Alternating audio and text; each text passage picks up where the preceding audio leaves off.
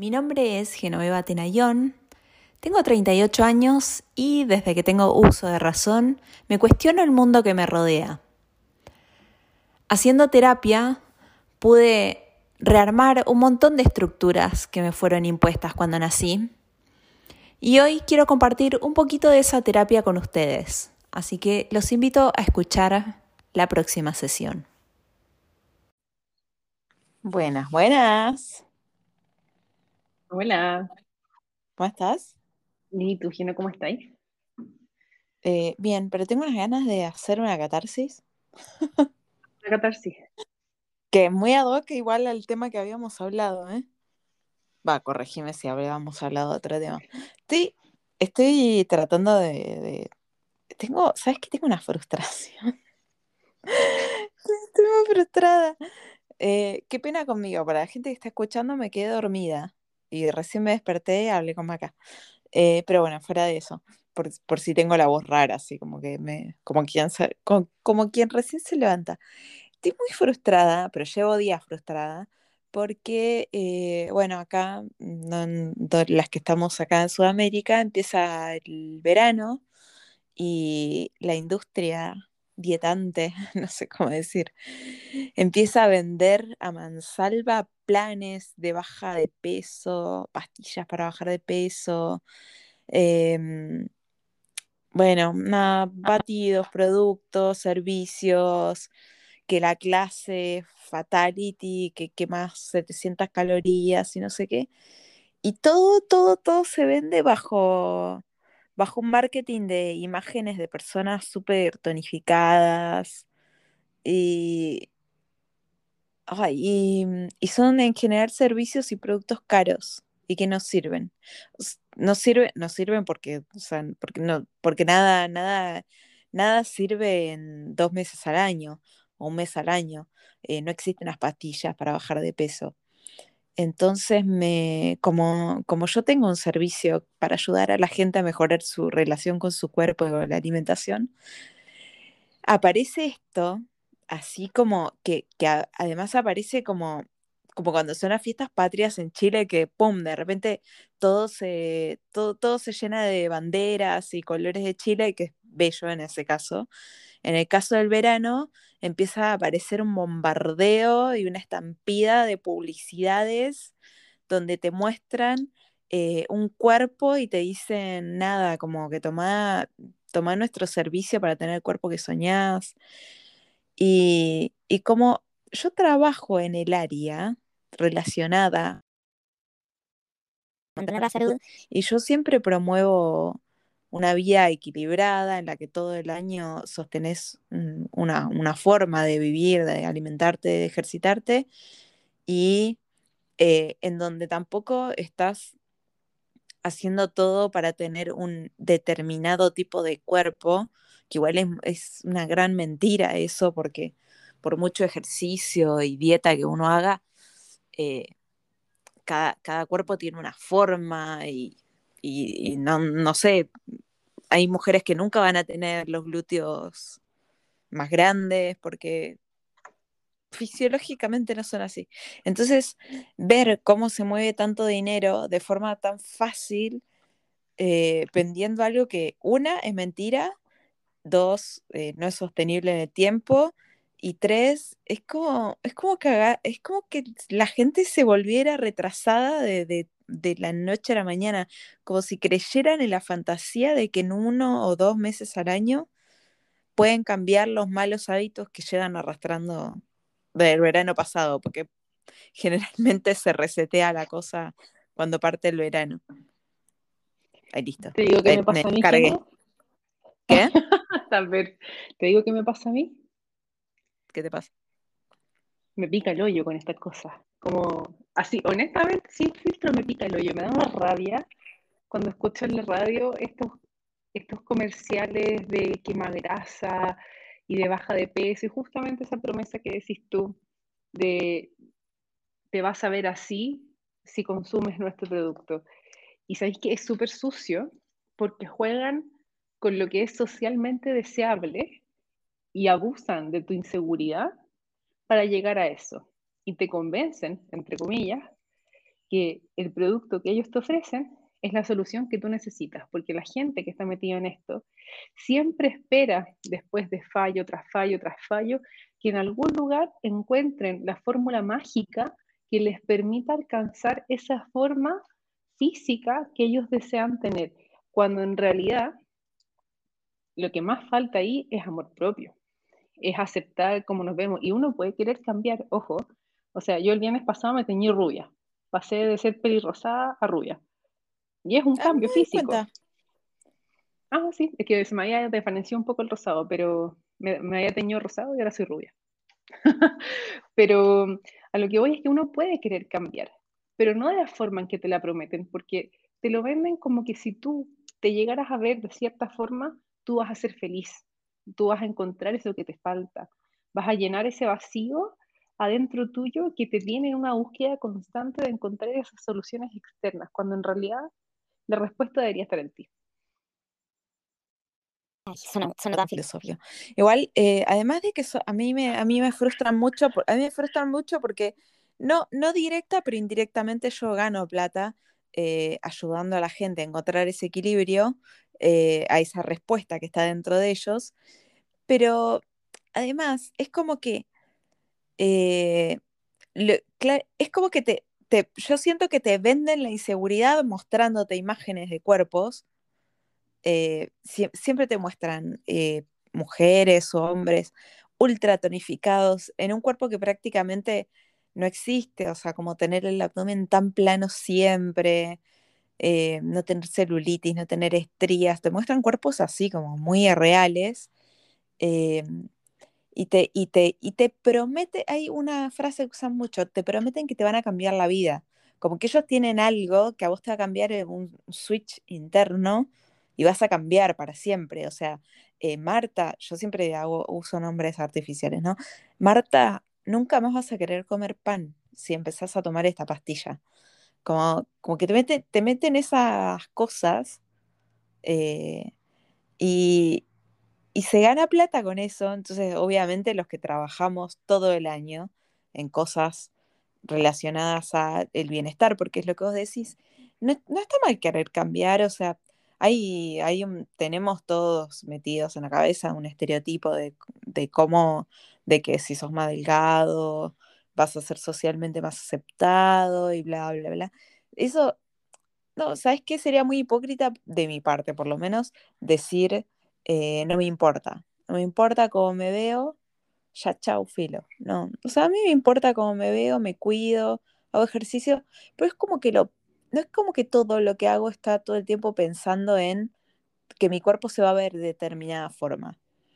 Es como que me alimento saludable porque sé que voy a nutrir mejor el cuerpo, sé que me voy a sentir mejor y también sé que eventualmente eh, a lo largo de mi vida he sostenido un, eh, no, sé si decir un peso porque el, peso va cambiando por la musculatura y qué sé yo, pero un cuerpo hegemónico, en parte gracias a que tengo todos estos hábitos de hacer ejercicio, de comer sano y moverme y bla. Eh, pero igual también un poco sé, y por eso, por eso como que trato de, ir contra los estereotipos de belleza, sé que eh, yo tiendo a ser delgada, tengo algo genético, un poco de... Hay, hay tantas cosas que te atraviesan por cómo comes. Hoy, hoy leí una publicación que me arrepiento de no la- haberla compartido en el momento porque ahora no la encuentro, eh, que decía que no se trata de voluntad, no se trata de que vos no puedas, se trata de que lo que vos comes depende de tu economía. Poca gente que tengo, me doy cuenta que la gente que tengo es gente que puede comprar productos milagros porque no, no puede.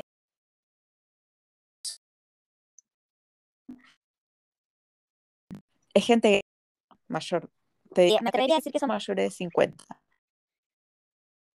De que ya, ya pasó, ya pasó ese cuento una y otra y otra. Eh, Entonces, bueno, no, no vamos a hacer dos haters eh, de, de la gente que quiere bajar de peso. Sí da rabia, lo que vos decís, me pica el hoyo. Eh, a mí me pica el hoyo porque, claro, es, tipo, es como que ves lo fácil que es eh, vender algo que, filo, da lo mismo. vos puedes convencer a la gente. Si vos sos un buen orador, puedes convencer a la gente de cualquier cosa. Yo estaba mirando en Netflix un tipo que es psicólogo, va, su- di- dice ser psicólogo, y da, ¿no? Ella un poco triste porque su mamá es alcohólica.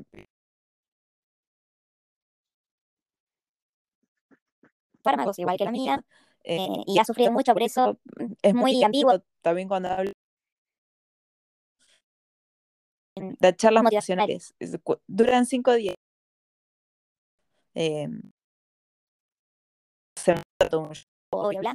pero cuesta mil dólares. Todavía estamos en pandemia. eh, Eh, la última Como 2.500 personas. Ay. ¿Qué no? Me caí.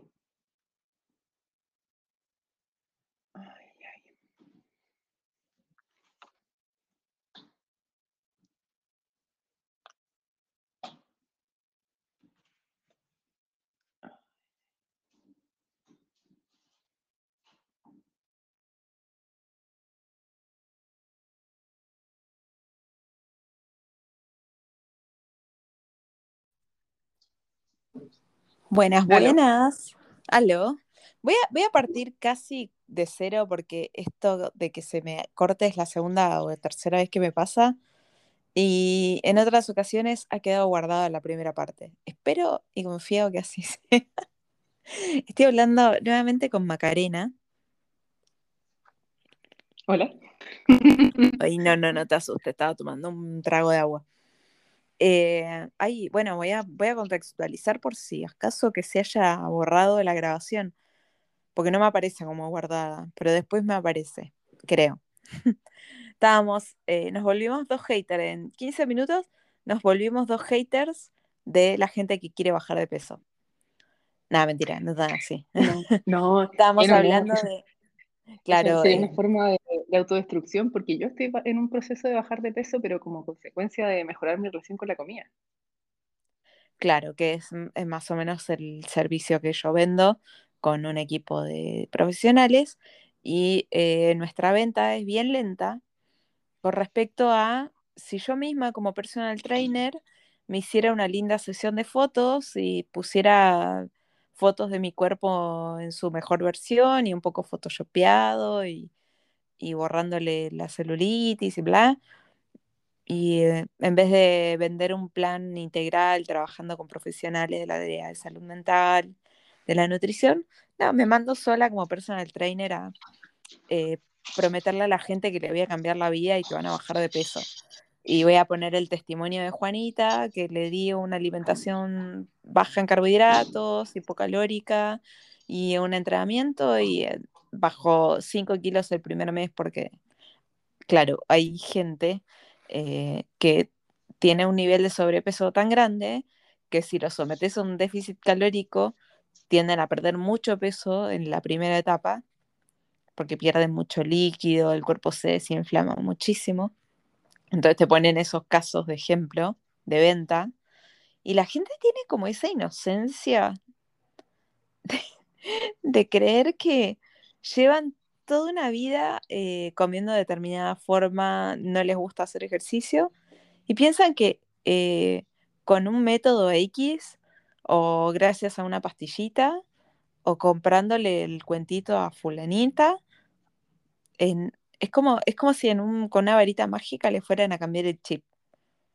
Y es como, Malena, no, Malena, llevas siendo gorda toda la vida, no vas a dejar de ser gorda en un mes. Eh, eso por un lado. Y por otro lado, eh, también, Malena, pensemos qué tan grave es ser gorda.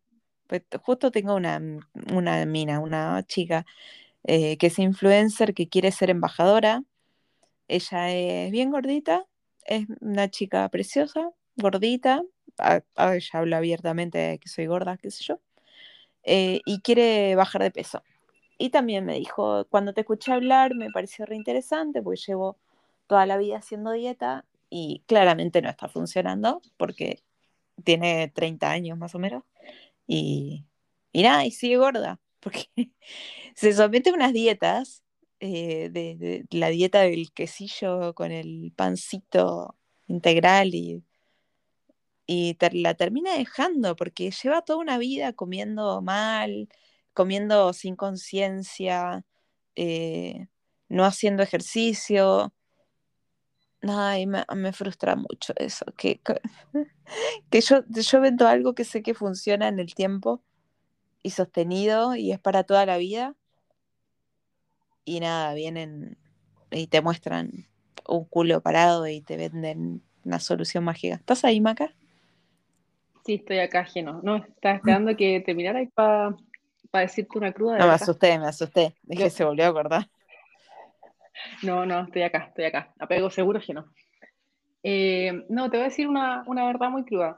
Y es que servicios como los tuyos o como los que yo voy a ofrecer el día de mañana son la opción, la última opción de la gente porque es la opción desesperada. La gente creyendo esta promesa que ve en las redes sociales, que escucha en la radio, que ve en la tele, de que tú con esta pastilla, con este batido, con este producto X, vas a lograr al fin el cuerpo que tú siempre has querido, le va, van a caer ahí una y otra y otra vez hasta que tengan esa charla honesta consigo mismo y decir, sabéis que esto en verdad no me funciona. Y ahí, en esa desesperación de como ya basta, quizás sea gorda para siempre, o quizás me vea como me veo para siempre y nunca tenga poto y nunca tenga no sé qué, ahí es cuando van a llegar a servicios como los tuyos y como los míos, porque son servicios que requieren esfuerzo, que no son una solución rápida, que requiere compromiso, análisis de lo que te pasa, de identificar patrones que tienes. Básicamente es ir eh, al fondo, al asunto, en vez de quedarse con la solución rápida, que justamente es muy tentadora porque es rápido, porque requiere poco esfuerzo, porque lo que tienes que invertir en esfuerzo se hace en un plazo corto de tiempo, porque supuestamente te prometen que puedes seguir comiendo lo mismo y además adelgazar, y porque te prometen esta imagen socialmente deseable de ser flaca o de verte así, WhatsApp, pero ser flaca, porque eso es lo que vende. Sí. Y, y nada, pues como uno engancha ahí, engancha ahí cuando estáis full metida porque tú quieres ser querida y a veces en tu cabeza, si tú estás más gorda no mereces ser querida porque socialmente te enseñaron que tu valor estaba asociado directamente a qué tan gorda o qué tan delgado te ves y qué tan bien o qué tan mal crees que te ves. Entonces, si tú crees que te ves mal, por consecuencia no serías querible y tú no quieres eso. Sí, sí, además, eh, bueno, el ser querida, y es como que decís, bueno, eh, si hay tanta gente que sí puede hacerlo, como sostener una alimentación balanceada, hacer ejercicio, yo también puedo. Entonces, esta persona que me está prometiendo tiene, tiene la clave, tiene la llave que va a hacer que a mí me cambie el sentido de las cosas. Y es como que no, no, no, no, eso no va a suceder.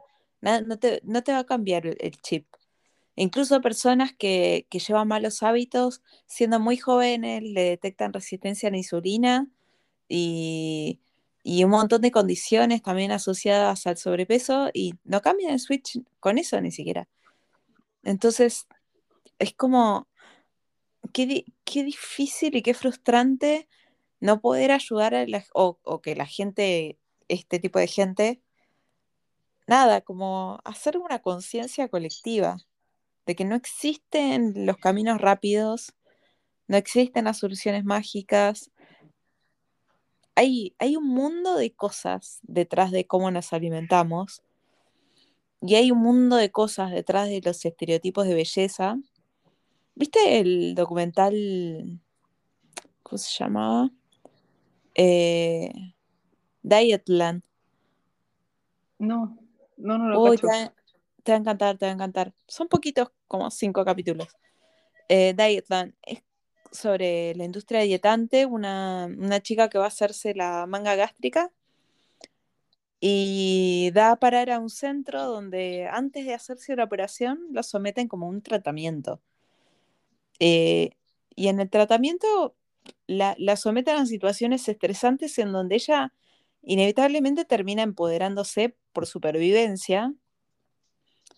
Y nada, bueno, al final, no te voy a contar el final, pero, pero la someten a situaciones re estresantes donde ella ne- necesita empoderarse porque casi es cuestión de supervivencia. Eh, y está re bueno porque metafóricamente lo hacen ellos con situaciones muy extremas, pero para uno realmente cambiar sus hábitos, necesitas hacer una amistad con todo lo malo que tenés. Porque generalmente cuando comes de más, o sea, hay, hay una cuota de comer de más que responde a lo social, hay una cuota de comer de más que responde a que la comida eh, poco saludable, tipo las donas, la bollería, la bollería en general eh, tiende a ser muy económica, está muy accesible, está muy, o sea, hay locales de donas por todos lados, o acá en Argentina, panaderías por todos lados. eh, está demasiado accesible, hay kioscos con chocolates y un montón de golosinas. La verdad que eh, que no seamos todos obesos mórbidos es un milagro, porque uno camina por la calle y encuentra, se encuentra con el olorcito de, de estas cosas horneadas y qué sé yo, y eh, yo, yo confieso que siendo una persona rebalanceada y que me doy mis gustos y bla, eh, a veces paso por las panaderías y tengo que resistirme un poco porque me, el olorcito me llama, me llama a gritos a que entre a comprar.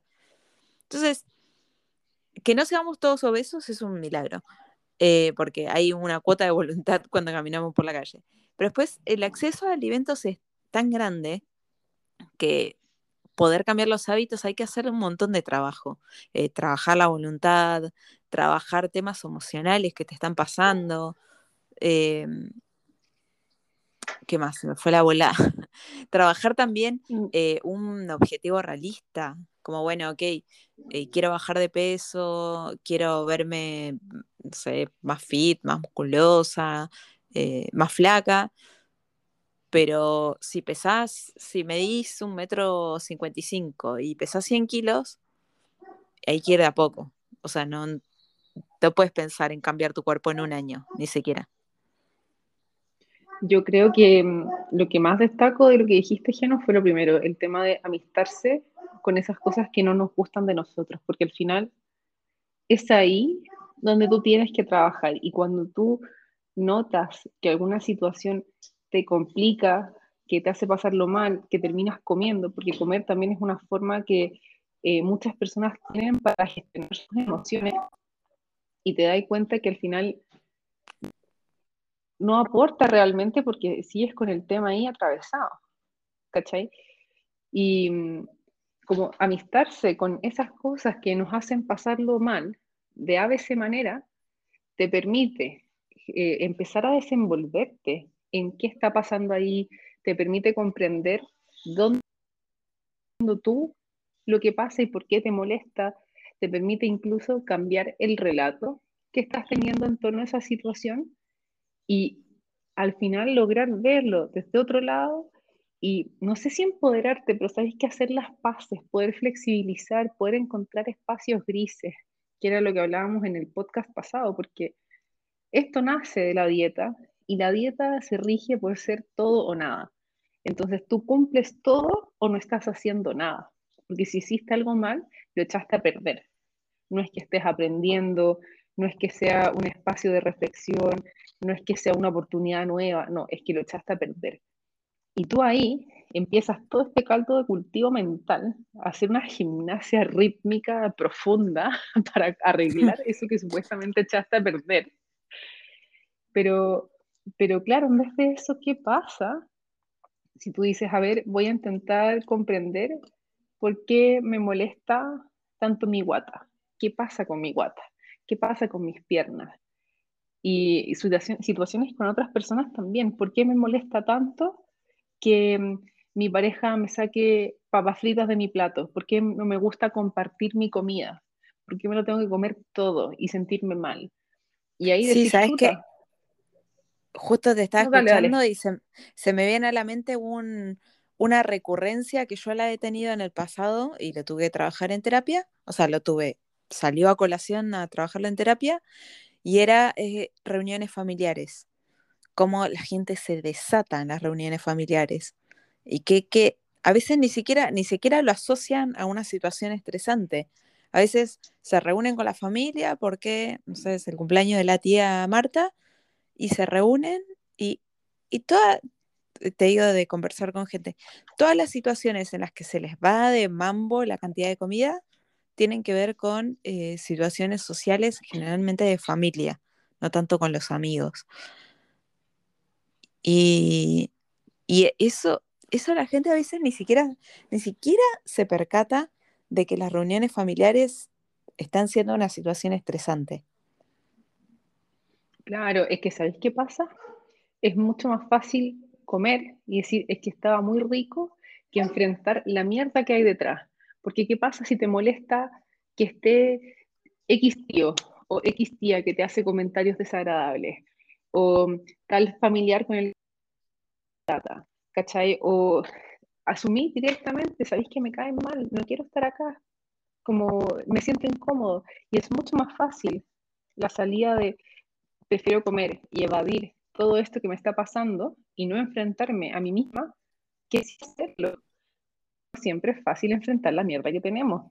Y si bien es real, hay que cuestionarse y amistarse de nuevo con qué me pasa y por qué tomo esta salida si de verdad no me está dando una solución y en realidad me está dando incluso otro problema, que me siento mal, que me duele la guata, que me tengo que soltar el botón de los pantalones, que me voy por el baño, que me hincho, como problemas miles Sí. cuando comes de más. Sí, bueno, eh, yo me acuerdo, trabajé un montón en terapia. ¿Qué, me pasaba? Me, me pasaba en reuniones familiares que desde que llegaba hasta que me iba no paraba de tragar. Y claro, después me di cuenta que me estaba tragando a eh, lo que vos decís, la tía que me está haciendo comentarios insoportables, eh, el tío que, no sé, no, no, no es mi caso, pero el tío que abusó de mí cuando era chica, eh, la abuela que me critica todo el tiempo y dice que mi prima es mejor que yo en todo y como te, literalmente te estás tragando mandar a la mierda a todos. Sí, pues, sí, pues, y porque al final eh, comer también genera una especie de separación. O sea, a pesar de todo, igual te entrega un placer inmediato, ¿cachai? Sí, Pero, pero, ¿cuánto vale eso en vez de enfrentar lo que te molesta? Y de hecho, eso también se puede dar en distintas situaciones. O sea, desde tener una conversación incómoda con tu jefe a me da lata lavar los platos y seguir comiendo, porque te da lata pararte a ordenar la cocina. O sea, hay un espectro enorme de soluciones, que- o sea, de situaciones que uno puede querer evitar por medio del acto de comer. Sí, lo de lavar los platos, qué risa, Maca, a mí a veces me pasa. que me quedo como me picoteando, me quedo picoteando algo eh, para no, para no hacer todo el orden de la cocina y bla. Es que es real, o sea, te pasa a ti, me pasa a mí, le pasa a más gente, solamente que hay mucha gente que no sabe que le pasa. Ay, eh, para, eh, eh, dijiste algo de la cultura, la dieta y bueno, esta cosa de la dieta es a todo o nada, porque si te Sí. fuiste, por, te fuiste porque, no sé, ayer a la noche, después de cenar, me quedó como antojito, me, no sé, se me despertó antojito y bueno, me comí, tenía una torta de chocolate guardada para algo y me comí un par de porciones de torta de chocolate. Y ahí ya, bueno, listo ya me, ya me salí, chao. Estos sistemas, programas, etcétera, normalmente lo que te venden es eh, pagar todo de nuevo y empezar de cero. Es como borrón y cuenta nueva, no es como, bueno, está bien, fue un traspié, sigo. Siempre, en general te venden el empezar de cero, Muy de dieta también. sí. Que es como, bueno, Y ahí te, ya. perdón, Sí, no, dale, habla. no era que ahí te venden la promesa en realidad, como, como que tú en, te- en teoría no podrías avanzar si es que no haces bien todo el camino, cuando Claro, como que hay un, hay perdón, hay un implícito en la venta en el que cada traspié que vos tengas está fallado. Entonces, compra de nuevo el servicio, pues nosotros te vamos a resetear. Claro. La, la- la venta es medio así, como que te va- ellos te van a resetear. Entonces, bueno, si vos te fuiste al chancho y comiste todo, eh, es porque vos, vos estás mal, tenés un problema. Entonces, bueno, te voy a empezar a cobrar más plata por no tener voluntad, porque al final parece eso, es como, eh, cada traspié que tengas, más plata te van a sacar. Claro, que, ¿cachai? Que además lo echan como que fuera culpa tuya y dicen que, que eres tú, que no tienes fuerza de voluntad, cuando en realidad no se resume a si tienes fuerza de voluntad o no, porque eso es un, un relato mentira, o sea, la fuerza de voluntad en, en sí misma, claro que existe, pero para términos de esto no, porque va mucho más allá de ti, o sea, es empezar a cuestionar creencias, pensamientos. No sé, si yo llevo cinco años diciendo todos los años nuevos, este año voy a bajar de peso, y yo en esos cinco años no lo he hecho, yo internamente en mi cabeza creo que yo no soy capaz. Entonces, sabéis que va mucho más allá de un tema de fuerza de voluntad, sino que va en qué creo yo de mí, qué evidencias tengo yo de lo que puedo o no puedo hacer, porque si llevo cinco años poniéndome la misma meta y no la puedo lograr, consciente o inconscientemente yo tengo un relato de mí misma en donde no soy capaz. Sí, es cierto eso. No, nunca lo había visto así porque yo nunca tuve como objetivo bajar de peso. Nunca hice un proceso de... eh, pero sí hice muchas veces dieta porque me hacían creer que tenía que hacerlo. Y, y bueno, así, así es como... Yo creo que uno entra en la cultura dietante y es como que ent- entras en una que no, no salís nunca de alguna forma. Claro, es que de que puede salir, puede salir, pero yo creo que es lo mismo que prometes tú y prometo yo, porque sabes que funciona, pero sabes que no es inmediato.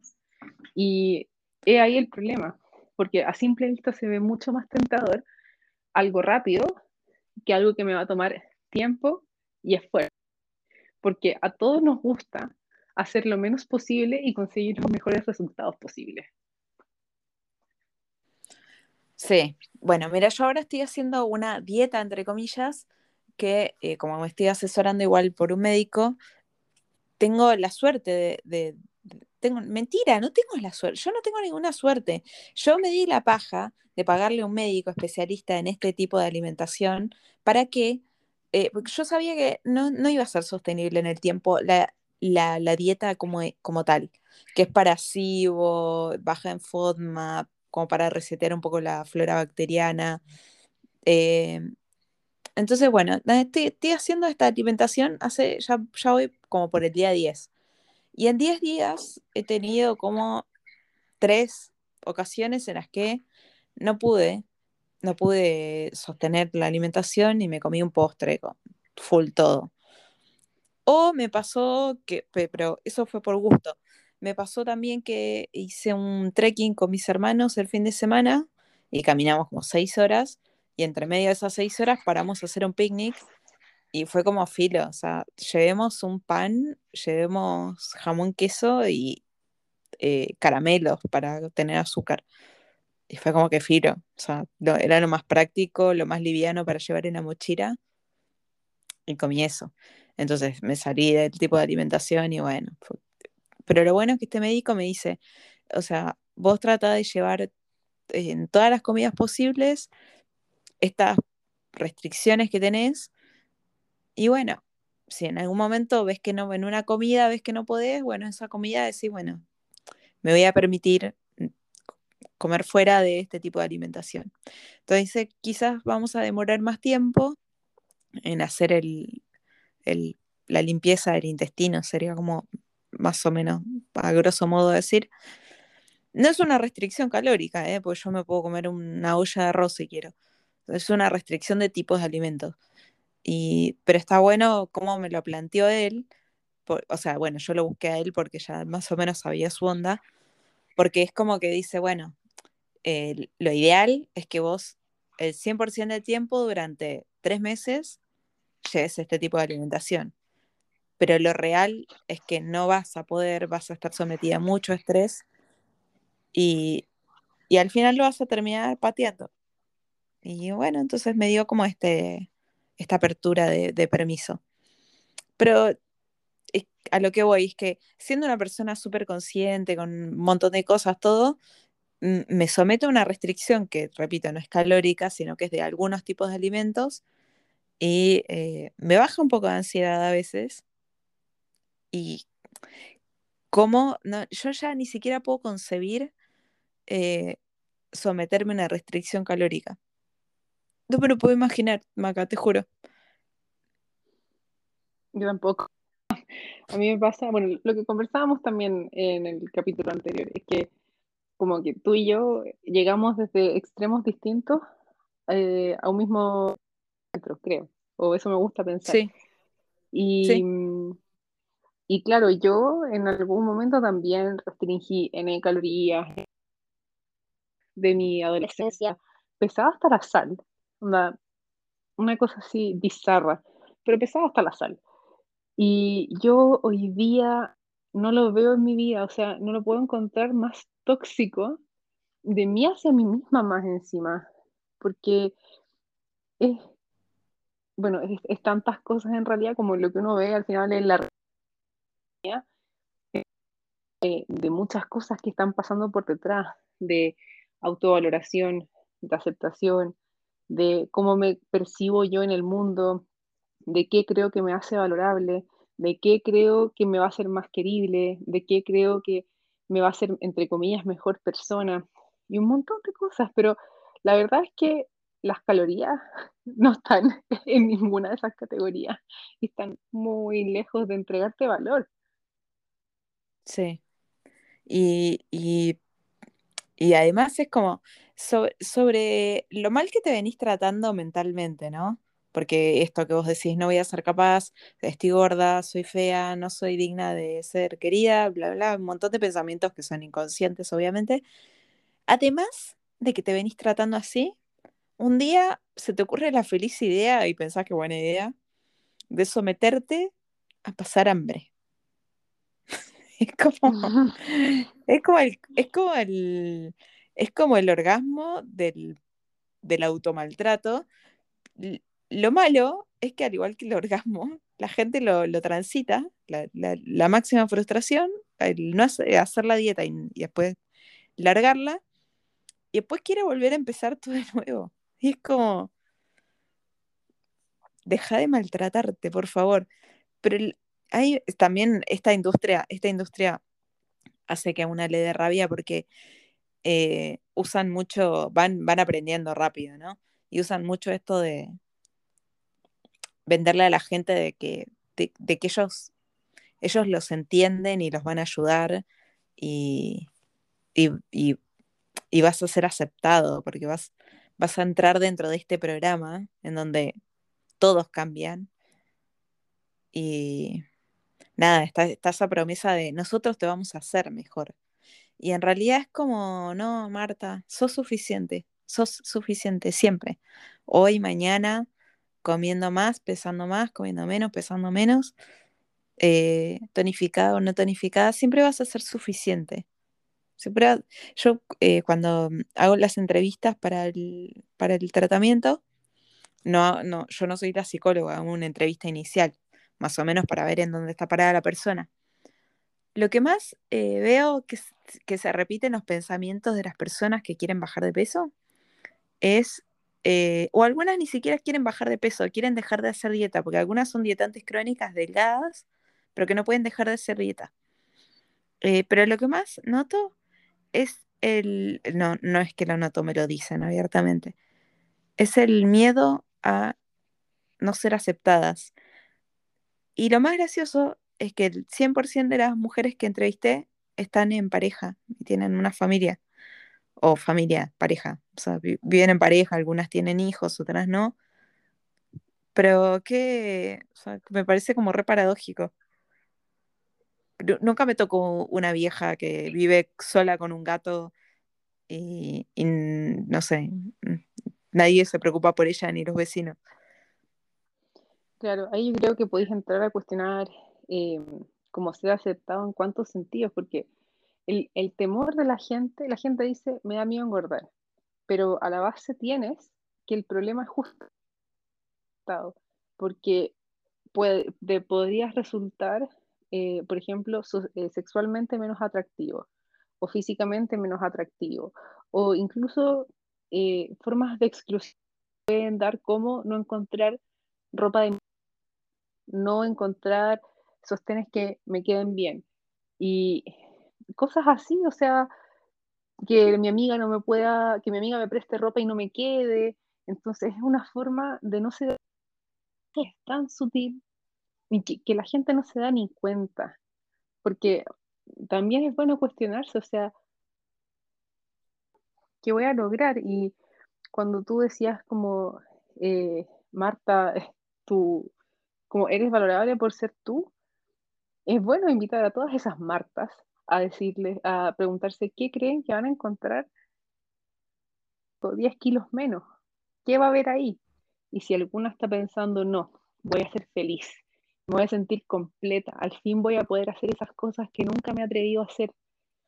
Yo le digo a todas esas Martas que no se va a arreglar como Santo Milagro, porque hay todo un tema de trabajo mental por detrás, de entender cómo nos vemos, o sea, con 5, 10, 15, 20 kilos menos vas a seguir teniendo estrías, vas a seguir teniendo como efectos que la sociedad te enseñó que tenías, pelos, por ejemplo, y Sí. no por tener X cantidad de kilos menos se va a arreglar como acto de magia. Entonces, Marta, ¿qué estás buscando? ¿Qué crees que te falta que vas a lograr perder Bueno, eh, hay, hay, hay una cosa que dijiste antes que es, nosotras venimos de extremos opuestos y nos encontramos en un punto medio, en un punto medio en el que la- habemos algunas personas que podemos vivir en equilibrio, pero yo te digo lo que pasa del otro lado. Eh, yo no sé lo que es ir a comprar ropa pensando que no va a haber mi talla. O sea, para mí siempre fue obvio que va a haber de mi tamaño. Em, hay un mundo de gente que nos vamos a subir al auto varias personas y es como, ah, no, pero que G no vaya en el medio porque es la más chiquitita. Eh, y como una especie de calificación positiva hacia el tamaño de mi persona. Em, pero es extraño porque sí, en, en otro extremo en el que nunca, nunca, nunca en mi cabeza cabía la posibilidad de que yo no iba a entrar en un lugar eh, o que no me iba a entrar la ropa de mi amiga, capaz que al revés, era como, no le puedo pedir ropa a mis amigas, pues me va a quedar grande. Eh, pero aún así crecí con inseguridades y pensando que no era suficiente y que tenía que ser mejor alumna y que tenía que ser la mejor en... Y es como que un día me di cuenta que para qué estoy buscando tantas felicitaciones. Eh, como, ¿de qué, ¿de qué me vale tanta gente diciendo, o sea, que, que me, me- yo me iba a titular de psicóloga con promedio 7. Eh, y era como, Wow. tipo, no voy a ser mejor psicóloga que otras personas. O sea, voy a, voy a estar tan cagada de la cabeza que no voy a poder ayudar a nadie, porque yo no estaba bien. Y ahí, pues, cuando estudiaba psicología, ya casi terminando la carrera, fue que decidí hacer tratamiento, porque yo sabía que yo nunca iba a poder ayudar gente si no estaba, yo no estaba bien de la cabeza.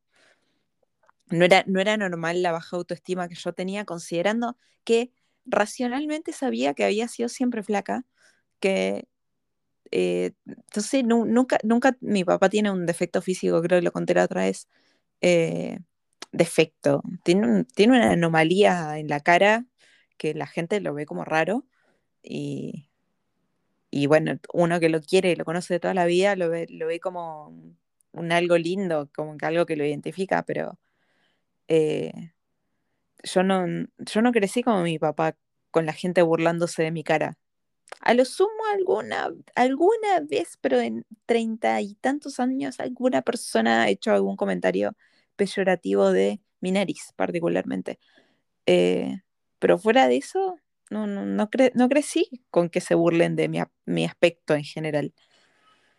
Eh, y aún así crecí con eh, en algún momento de mi vida, de la adolescencia, es como que me, me agarró todo este miedo que te inculca la sociedad de ser suficiente, de ser la mejor, de ser la más flaca. Porque ni siquiera ya, ya es lo que te estoy diciendo, como que ni siquiera ser flaca, es ser la más flaca. Y, y, la, y después ya, si sos flaca, no basta con ser flaca. Tenés que estar tonificada y se te tienen que marcar los músculos. Y no se te tienen que notar las arrugas y no se te tienen que ver las canas. Y es como, bueno, lo que vos dijiste, los defectos, los pelos, como, es como que hay un nivel de exigencia con respecto a cuál es el punto en el que vas a ser 100% aceptada. Ok, listo, llegamos a ese punto. Me opero, me pongo la manga gástrica, voy al gimnasio, me hago tratamiento para la celulitis. Soy una pinturita. Cuando llegue ese momento, que lo, lo- yo he llegado a ese momento, lo viví, donde ya o sea, prácticamente no puedo hacerme más nada, eh, no cambia nada. Todo sigue igual.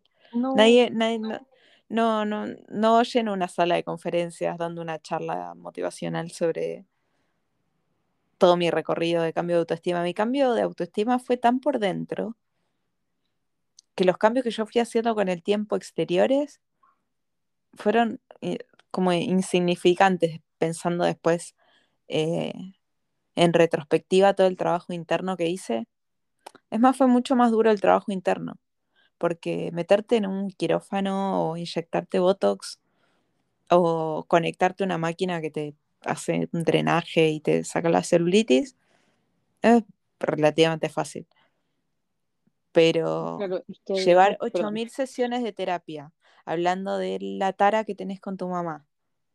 Y, y desbloquear esa tara y o, o reconciliarte con ella o tomar distancia, te, te digo, tu mamá, tu cualquier familiar, eh, o tomar distancia sabiendo que la otra persona te hace daño y, y es nociva para vos, como que aceptar esas realidades que como que uno crece también pensando como la familia lo es todo. Es como, hay, hay, mucho trabajo duro por hacer para cambiar la relación con vos misma y con la comida, con la comida, la, la relación, bueno, lo que dijimos la otra vez, lo decimos ahora, hay un montón de cosas que se ponen en juego. Es como la vida social, tu acceso a los alimentos, si te gusta o no cocinar, eh, si sos relativamente voluntariosa, porque vos compras un montón de vegetales, tenés que llegar, lavarlos, cortarlos. eh, Hay, que hacer una pega que no es cocinar per se, es una pega media fome. Em, hay tantas, tantas, tantas, tantas, tantas variables en la forma en que te vas a alimentar que creo que eso es bastante más fácil de trabajar en crear hábitos saludables, como, como comer más vegetales. Te puedo enseñar recetas en las que los vegetales no, no están presentados de la forma que los conociste siempre, pero hacer el trabajo interno de aceptarte y decir yo soy suficiente y yo puedo con, eh, no sé, las personas que tenemos ansiedad, pensar el peor escenario posible y decirnos a nosotros mismos, yo sí puedo con esto. Yo ya en el pasado viví esto, esto y esto, así que voy a poder con tal cosa. Eh, como para calmar un poco la ansiedad. Ese trabajo interno es tanto más difícil de hacer. Porque incluso la, la Dietland, donde la someten a situaciones como muy extremas, un poquito la vida, la vida va pasando eso. Y por eso yo creo que la gente grande es la que llega a servicios como el mío. yo creo que mm, algo que todos deberíamos aprender a hacer es ser nuestro mejor cheerleader. Porque pensando en lo que decíais, eh, tú puedes llegar a tener el mejor aspecto social, pero siempre va a haber un ahueonado que encuentre que no es suficiente. Y siempre va a haber alguien que encuentra que todo lo que tú has hecho no es suficiente. Y lo peor de todo es que, así como tú dices que esos cambios internos nadie los ve, efectivamente la gente no los va a ver. Y tú eres la única persona que realmente va a saber cuáles fueron cada uno de esos pasos, cuáles fueron esos pequeños grandes cambios que te fuiste a acostar con una sonrisa de oreja a oreja, jamás creíste que fueras capaz de hacer tal o cual cosa que tú se lo cuentas a alguien y que sabes que es minúsculo, pero que para ti es un cambio enorme. Y es por eso que tú tienes que ser la persona que más te haga barra, porque la gente te va a felicitar. Imaginemos que bajas 20 kilos, la gente te va a felicitar, va a decir, wow, ¿cómo lo hiciste? ¿Qué pasó? Dame el dato, bla, bla, bla. Pero esa felicitación va a durar un rato. Después la gente te va a dejar de felicitar. Y por eso es, de hecho, que mucha gente que baja de peso después vuelve a subir porque deja de recibir esta validación externa. Entonces, ¿qué hay que hacer? Es empezar a validarse. Decir, wow, qué bacán que pude hacer esto, qué bacán que me atreví a comerme cuatro pedazos de pizza, o qué bacán que esta vez comí un pedazo de pizza y una ensalada, o qué bacán que me paré e hice media hora de ejercicio, o lo que sea, pero que es para ti una victoria tan grande que eso es lo que importa y eso es lo que deberíamos aprender a validar, porque tal lo que tú, si un otro no lo ve y nadie te lo ve, o sea, no significa que valga cero. Entonces, claro, las ocho sesiones que tú vas a hablar con tu mamá y que no sabes qué hacer, eso no te lo van a felicitar cuando te vean los 20 kilos menos.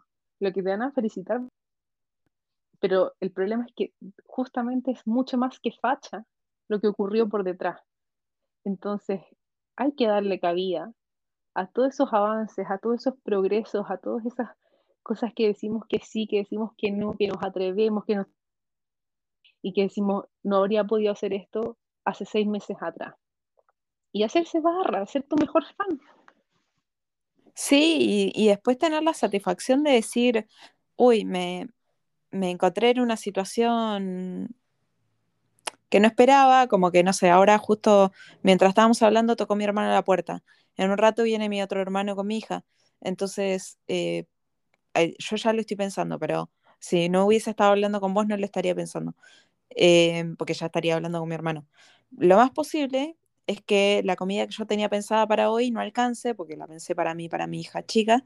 Eh, entonces vamos a pedir delivery y el delivery que hay acá nunca nada es saludable. Entonces, eh, llegar a esa situación en la que se te desorganizó el día, tu comida saludable no va a ser saludable, y tomarlo con total relajo, irte a dormir tranquila sabiendo que no es el fin del mundo, no, no estás tirando todo por la borda, como que no, que no sea tema. Eso, eso es re lindo, es como re agradable, te da muchísima paz. Da mucho. Yo creo que ese es como, como un gran logro. Como yo desde mi experiencia lo encuentro un gran logro. También encuentro logros que pasan desapercibidos. O sea, yo los 17 dejé muy metida en querer ser flaca, querer ser linda, querer bajar de peso. Dejé de un día a otro eh, todos los azúcares, todos los endulzantes, todas las bebidas, todos los jugos, y hubo, solamente, hubo como 6, 8 meses de mi vida donde solamente tomé agua y té verde, así a secas, ¿ya? Y Sí. pasan los años, yo empiezo a, a cuestionar esto que me pasó, esto que hice, y eh, también estuve muchos años sin tomar café pensando en lo mismo, que era malo, que hacía mal, que yo era mejor que eso, bla, bla, bla. Y hace como uno o dos años empecé a tomar café de nuevo. No me imagino la vida sin café. Pero contame más, contame más, necesito saber más de esto.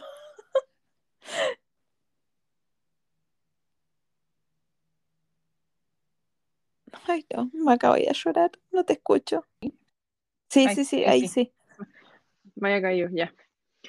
Em, cosa es que necesito ya, que me expliques un- un poco más por qué, por qué no tomabas café, es lo que más me interesa de todo. eh, no, según, es que yo bebía mucho, nada, entonces el café tenía que ser malo, punto. No, no tenía gran lógica por detrás. Eh, dejé de consumir cualquier líquido que tuviera algún tipo de tonalidad porque según yo te tenían por dentro. Eh, muy, muy estúpido, sin ningún tipo de base científica. ¿Mish? Entonces todo lo que no fuera agua o té verde, que el té verde es de un color clarito, eh, estaba mal. Y por eso eliminé los jugos y todo, todo, todo, todo, todo. Y bueno, hace como dos, tres, eh, uno o dos años, lo que te decía, empecé a incluir el café de la curiosidad, lo probé, me gustó, qué sé yo, pero sin ningún endulzante porque yo seguía con esta traba de no endulzo las cosas. Yo no endulzo las cosas porque eso hace mal. Y hace unos meses dije, igual me intriga saber cómo es el café endulzado. Y ahora uso un par de gotas de stevia en mi café. Y es un par de gotas de stevia. Stevia la han vendido hace mucho tiempo, la gente tiene en su casa. Pero yo cada vez que echo ese par de gotas en mi taza digo, no puedo creer que hubo tanto tiempo que yo no hice esto por una creencia tan irracional. Y ahí me encuentro yo conmigo y me, dijo, me digo a mí misma, bien maca. ¿Sabéis qué? Bien, Maca, te felicito por donde estáis. ¿Y a quién le va a importar un carajo cuántas, si le echo no gotitas a mi, a mi café? ¿Cachai? Entonces son esos pequeños grandes logros que uno se encuentra con uno mismo y dice, wow, como, wow. Y nada más. No, no, no, es que está re buena. Una amiga que tiene un podcast que se llama Motivarte, eh, una vez hablaba de hacerse autobombo. O sea, como como eso, felicitarse por las cosas. Y ella durante un tiempo hacía una lista de las cosas buenas que hizo por sí misma durante el día. Eh, entonces cada, cada cosita chiquitita que hacía por sí misma, como, no sé, me maquillé a la mañana, em, me preparé un desayuno más sano. Ella no está ni metida en este mundo de comida saludable o no saludable, no tiene esa categorización de las comidas, pero sí sabe que, no sé, desayunar una fruta, un yogur, un, unos cereales es más sano que una tostada con dulce de leche. Em, entonces, bueno, hoy me preparé una comida más sana, hoy me maquillé, hoy, eh, no sé, me tomé un recreo en el trabajo y me puse a escuchar música y anotaba. Y al final del día se felicitaba cuantas más cosas sean. Eh, claro. es como, es como que es, esto, en, en, la gente que yo recibo por lo menos, no, es como están, están, muy, están muy desconectados de sí mismos. Y es como que hablan de sí mismos con mucha crítica. De, todo, o sea, tienen crítica de, su trabajo, no, no cómo realizan el trabajo, sino como que les molesta su trabajo, les molesta su cotidianidad, que hay como, hay como toda una sensación de malestar general. Y capaz que, te empezás a trabajar esos malestares y, el peso en realidad no era tan importante. Es que no, es un síntoma. Todo eso es un síntoma de cosas que son mucho más profundas. Pero es un hábito, porque si tú te acostumbras a ver las cosas malas, vas a empezar a encontrar cosas malas en todo. Hasta las soluciones que tengas van a tener un pero. Y lo que hacía tu amiga al final es entrenar ese hábito de destacar las cosas buenas que yo hago por mí, las cosas con las que yo me siento contenta, por más mayúsculas o minúsculas que puedan ser. Porque al final, cuando tú dices, ay, sí, hoy día, ¿sabes qué? Hoy día me tomé tiempo para poner música. Hoy día me tomé tiempo para echarme 15 minutos. Tú, al reconocerlo como tal, estás trabajando los patrones neuronales que te permiten empezar a comprender esto desde otro lado, que no es pura magia y, ay, sí, soy feliz y soy hippie, sino que hay ciencia por detrás y es básicamente entrenar a tu cerebro para poder encontrar valor en esas cosas pequeñas que tú en otra situación las encontrarías despreciables porque no tendrían valor alguno, supuestamente. Sí, eh, hay una tendencia igual del ser humano a enfocarse mucho en lo negativo. Pero mi psicólogo me decía que yo cada cierto tiempo entro en un ciclo de queja. Y, es como que es verdad me siento súper mal porque empiezo a quejarme de algo y después me quejo de otra cosa y después me quejo de otra cosa y de repente me encuentro con que van tres sesiones y yo es como que todo, todo, todo lo que me rodea lo veo con algún problema. Ahora, ahora yo me pasé para el otro lado. Adentro mío no hay problema, siempre está nada. Siempre están en afuera. No, no, pero no, no, no, en, otros, sino en circunstancias de la vida, ¿no? Em, y él, cuando me pasó dos veces en el tiempo que llevo con él, y me dijo, eh, entraste de nuevo en este ciclo de queja que es como que tu, tu cerebro empieza a percibir como negativo cosas que antes eran igual y no las percibías como negativo. Como medio lo que decís, como que eh, em- empezás como a embeberte en la negatividad y no es que voy, bueno, soy re hippie y re feliz, no, no, tampoco la pavada, pero en- entrar en el ciclo de quejas es algo como que hay que prestar atención.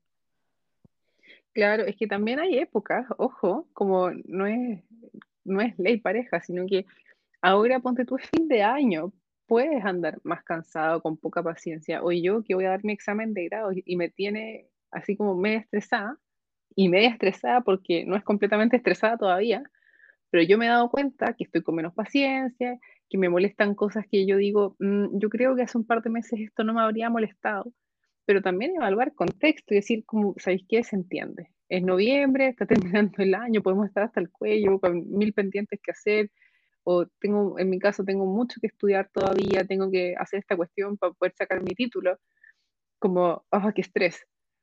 Y darle cabida también a eso. La cosa es que si tú siempre eres full hater y como todo es problema, claro, ahí hay algo que a ti directamente no, no te aporta. No digo a ti como a ti geno, sino que Sí, sí, a ti a que le caiga el escucha. poncho.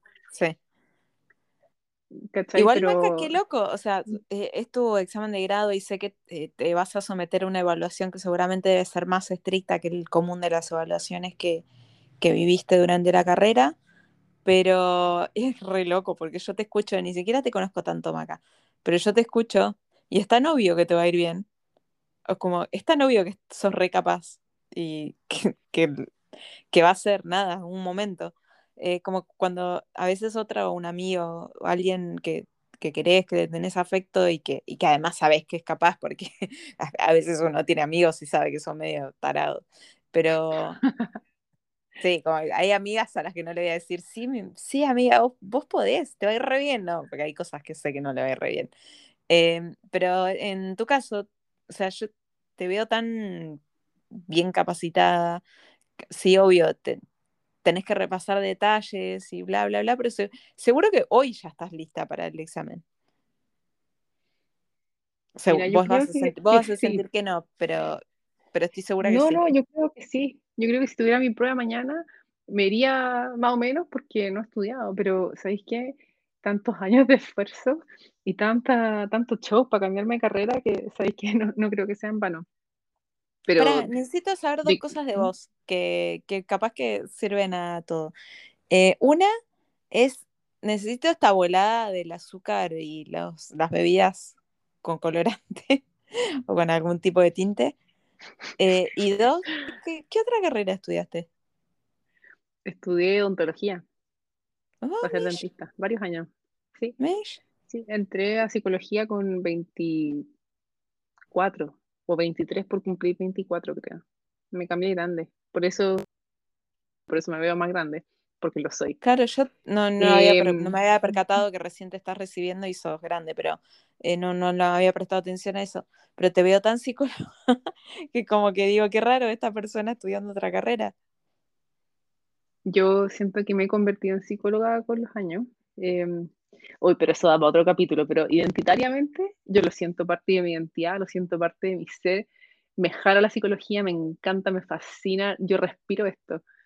Y me, me completa, me llena y me pone muy feliz pensar que el día de mañana voy a poder hacer esto, pagar, porque ya lo hago gratis en mi Instagram. Claramente no hago terapia, pero No, no, comparto pero información un y me fascina.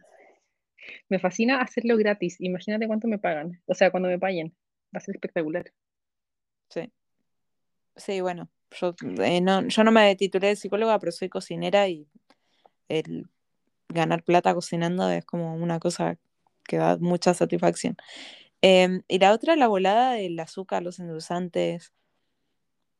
O sea, en el fondo hacen mal, Eh, porque el cuerpo humano no está diseñado para consumir eso, pero así como no salimos a cazar la vaca que nos vamos a comer después en el asado, nuestro cuerpo se adaptó a consumir estos, estas cosas como el azúcar, el endulzante. No, mira, yo, a mí jamás me han diagnosticado de un trastorno de la conducta alimentaria, pero yo creo con lo que sé hoy por hoy que es Me probable que yo haya pasado por un... No, no, yo digo que es probable. Para No igual me no me río, me río por la conversación que tuvimos de WhatsApp. Me autodiagnostico tal Sí. cosa. Pero sí, pero sí, empiezo a encontrar como todas estas cosas de mi pasado y yo pienso, Maca, qué chucha, como que, ¿qué estabais pensando? Y son cosas tan como sin fundamento, son cosas irracionales, son cosas, es que, ay, yo estaba metida en O sea, no es tan irracional, por eso te, por eso te digo, no es tan irracional. O sea, como el cuerpo, el No, cuerpo humano no está diseñado para recibir cosas que no salen de la naturaleza. Entonces, No, bueno, que tiene que hacer una adaptación a, a- a que entren todo, todos esta- los endulzantes, el café, el azúcar y nada, miles de cosas, inclu- incluso las harinas, como no estamos, no estamos diseñados para recibir eso. Pero bueno, el, el humano lo ha consumido a, lo largo de muchos años y el cuerpo se adaptó y, y hay cuerpos muy saludables que consumen todas esas cosas que no vienen de la naturaleza. No, pero lo mío sí era muy irracional porque, bueno, considerando que en verdad todo Geno, hasta los jugos de fruta, que tú podrías decir que son naturales, eh, yo también los dejé. Mi temor era teñirme por dentro. Ese era mi miedo así latente, como me voy a teñir, me estoy Qué destruyendo. bizarro. Y no, sí, muy bizarro, ¿no? Si yo, por eso, como que yo junto mi historial y digo, "Mm, yo creo que no, no había algo bueno acá, como, yo creo que había algo raro, Pasaron cosas. pero Ninguna de ellas buena. Claro, claro, pero todas Perdón, tonteras que- ¿Qué? yo, tipo le, le- di un montón de racionalidad a tu no consumir azúcar ni café, porque bueno, son cosas que el cuerpo no está diseñado para recibir. Pero cuando dijiste teñirte por dentro, ah, incluso te iba a decir, yo, Maca, yo no tomo jugo de frutas, salvo que no me quede otra. Yo no tomo jugo de frutas porque pienso que es un pecado tomar eh, calorías. Beber calorías es un pecado, salvo que te guste mucho el alcohol. Eh, pero no tomo jugo de frutas. Entonces, entonces te, te venía, te venía, te venía comprendiendo demasiado que dijiste que te ibas a teñir por dentro y dije, no, bueno, sí. Algo de irracional No, me, me- parece que tiene. Me venías comprendiendo desde tu experiencia ajeno. Eso fue lo que pasó. Es que te Pero venía comprendiendo mía- desde un lugar de, de, de, bueno, sí, está bien, no tomo jugo de fruta porque hay un montón de azúcar en un jugo de fruta, prefiero consumir ese azúcar en un helado, no sé. Pero teñirse por dentro, no, ya. No, eso No, nunca se yo me cruzó por tenía- la cabeza. Tenía unas cosas muy raras, o estaba como de moda en esa época, como la prueba del lápiz. No sé si, si tú lo hiciste, pero era propio No. de estas páginas. Quizás, eh, Sí, bueno, no, no, no, la yo, cosa es yo, que ya- tú tenías yo que esa parte la pasé. No, es que hoy cosas, me da rabia cuando pienso en eso como no sé por qué nadie lo vio, pero bueno, yo hacía esta cosa de la prueba del lápiz que supuestamente tenía que eh, acostarte en el suelo y poner al lado un lápiz Bic y que tú, tu, tu guata y tu, eh, tu caja torácica debía ser más chica que el largo del lápiz Bic. Y yo digo, ¿por qué yo hacía esta weá? Y yo hacía, me tomaba fotos, las comparaba, cosas súper obsesivas. O lo mismo que te decía en un principio, como yo pesaba hasta la sal y, me, y como yo medía todos los gramos de sal que yo consumía, porque en mi cabeza más sal era retener más agua, y más agua significa que iba a pesar, iba a pesar más en la pesa, y yo me pesaba muchas veces al día. Una vez me pesé incluso después de cortarme el pelo para ver como cuánto peso me agregaba el pelo que no era mío. Como unas cuestiones raras que yo digo, oh, es como, como, ¿por qué nadie vio esto? ¿Cómo, ¿Cómo pasó desapercibido toda esta gravedad? Y un montón de cosas más pero eh, hoy día me siento contenta porque ya no hago ninguna de esas tonteras y siento que estoy como por un mejor camino. Pero para, hubo un clip así como que digas, un clip, un clic, ah, como que onda, dijiste, che, estoy pesando la sal. A ver, tengo que, algo me está pasando, lo tengo que trabajar, o, o, co- o como que No, eh, no, para mí solo se te fue pasando. Eh, no, ¿sabes qué? No sé qué pasó. Creo que tengo un vacío, debo tener trauma, no sé, no me acuerdo, que no. Pero lo te, te lo no, te lo pregunto porque a veces eh, te- tengo una persona muy cercana que por épocas es como que raya la papa con los carbohidratos, que los carbohidratos hacen mal, mal, mal, mal, y eh, hace una dieta estilo cetogénica. No, no lo hace como pensando en, no sabe ni lo que es la cetosis ni lo que es la dieta cetogénica, pero es como voy a dejar la harina y el azúcar, y así, corta los carbohidratos, eh, todos, los tubérculos también. Y la agarra por épocas que se alimenta así, y después como, parece como que se le olvida un día y se le pasa, y vuelve a comer normal. Y después de un par de años, alguien que conozco de toda mi vida, después de un par de años, eh, le agarra de nuevo esto de los carbohidratos son muy dañinos, hacen muy mal. Además, una persona que está sana no tiene ningún problema ni de sobrepeso, ni de salud, ni de salud metabólica, no, tiene ningún problema de salud. Pero cada X tiempo, y, muy aleatorio, ¿no? No responde, no responde a alguna situación externa muy notoria. Le agarra este raye con los carbohidratos y por un tiempo, que a veces el tiempo es un par de años, un par de meses, no consume nada de carbohidratos. Pero lo hace con total naturalidad, no, no, no es la parada de voy a hacer esta restricción, esta dieta, no, no, lo hace con muchísima convicción. Y después se le pasa y es como que se le borró la memoria y se olvida. Es rarísimo. Pero bueno, no sé, es una persona muy cercana a mí, yo le digo, bueno, algo, al- algo, algo se le detona ahí cada, cada X tiempo. Se me ocurre, Geno, que quizás, bueno, si, si tú te animas y yo, yo estoy adentro, que podríamos hacer otro capítulo hablando sobre estas restricciones sin sentido. Ay, sí, porque yo, yo, reco- recovery, Ana y mía, eh, tengo, tengo alguna. a- ahora estoy con esta dieta por el intestino y como que ya a los 10 días, ya, ya hoy estuve pensando. Viste que me quedé dormida la tarde, no sé si se habrá grabado la parte anterior o no, pero cuando íbamos a empezar el podcast yo me había quedado dormida. Eh, yo creo que tengo cansancio mental de tanto pensar en lo que puedo, en lo que no puedo, y las ganas que tengo, ay, ¿sabes las ganas que tengo de ir a comprarme una Coca Light? Pero es ¿No como el alimento más prohibido de, es- no es un alimento, es una bebida, es lo más prohibido de, de todos los prohibidos que tiene. Co- Es como que me puedo dar el gusto de comerme una torta, pero no de tomar coca. Entonces sí, estaría Ah, bueno para otro capítulo. sí, o sea, si te animáis, yo feliz. Es que bueno, ya llevamos harto rato hablando, sí, tú y yo lo pasamos bien. Sí, no, igual sí queda muy largo. Yo el otro día escuché un podcast de dos horas y media, eh, pero Dos horas estuve, sí, sí, y media, dos horas y media. Estuve, empecé a escucharlo en el... Es que fue muy entretenido porque alternaban a hablar de veganismo con eh, contar cosas de su vida cada una de las dos chicas del podcast, eh, que son dos chilenas, una es la chancha vegana y la otra es Bea Córdoba. Entonces como que fueron Ah, alternando es como, es como que se estaban conociendo, entonces fueron alternando contar cosas de la vida y, y entre medio hablaban del veganismo y entre medio hablaban un poco de política y entre medio hablaban un poco de psicología, entonces se hizo muy entretenido y yo partí cuando la llevaba a mi hija al colegio en el auto, que es un ratito, y me fui a hacer boxeo y cuando terminé boxeo salí a caminar pura y exclusivamente porque quería seguir escuchando.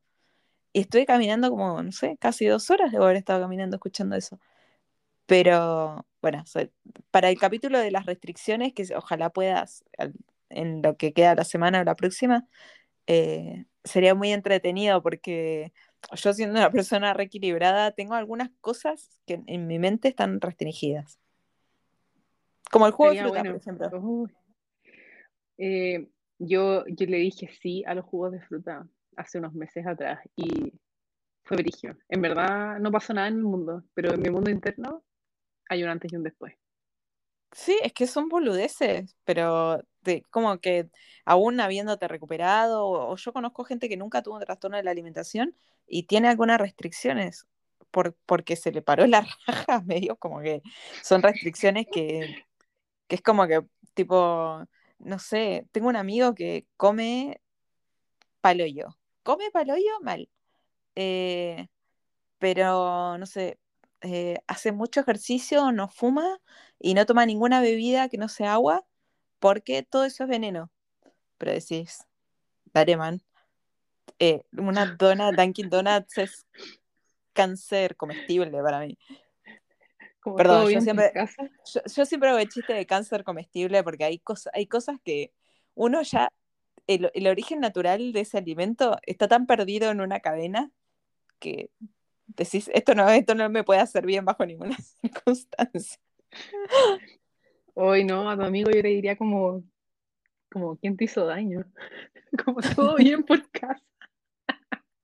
No, o, o, claro, una vez me acuerdo que estábamos comiendo pizza y yo compré Coca Light y me dijo, no, yo no tomo eso porque es veneno. Y yo estaba llorando en risa y le digo, y la, pizza no era una pizza al estilo italiana, amasada y con quesito natural. Era una pizza estilo Papa John's que está llena de glutamato monosódico y, y el queso ni siquiera estoy segura que sea queso real.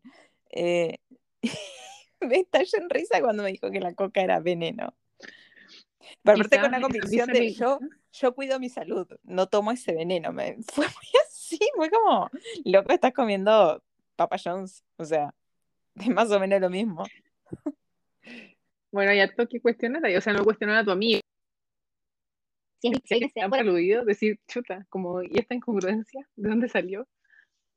Bueno, de la cultura de dieta da para hablar tanto. El próximo capítulo vamos a hablar de restricciones ridículas y no ridículas, ¿eh? porque las de las culturas de dieta no son tan ridículas, tienen una base científica, pero todas las que después nos, nos quedan al resto de los mortales, que no estamos enfermos, pero que tenemos algunas taras como que... as- Yo, yo voy a explicar algo, pero lo voy a explicar cuando hablemos del tema.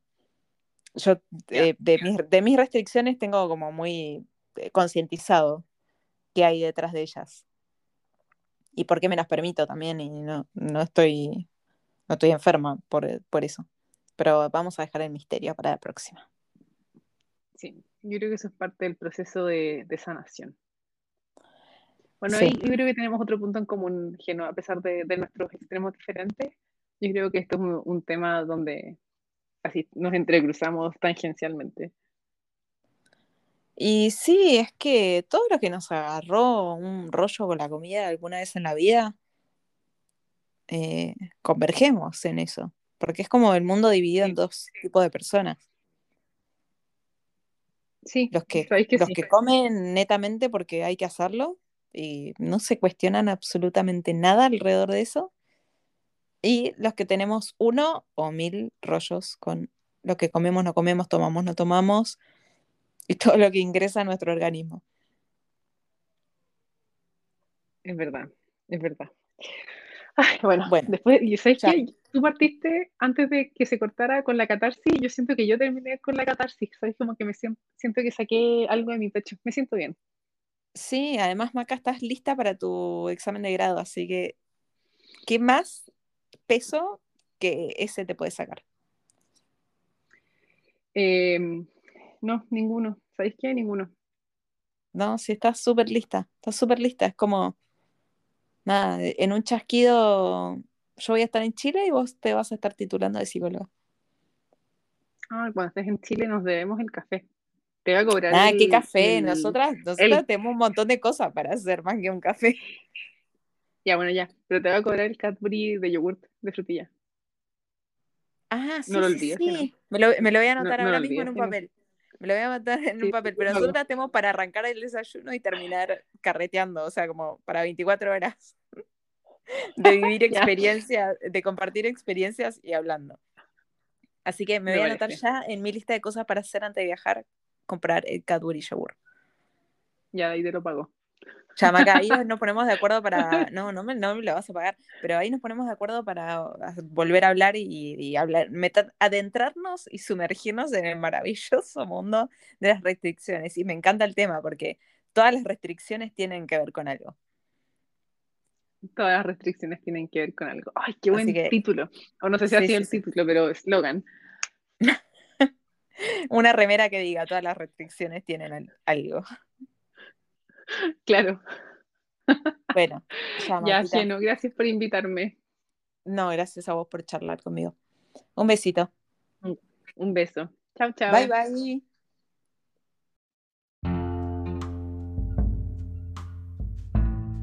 Terminamos por hoy, como diría Lacan. Gracias por escuchar este espacio de terapia. Si quieren comentarnos algo, comunicarse con nosotros, mandarnos mensajes, preguntas, sugerirnos temas, pueden buscarme en redes sociales como Desinfluencer o Genoveva Tenayón.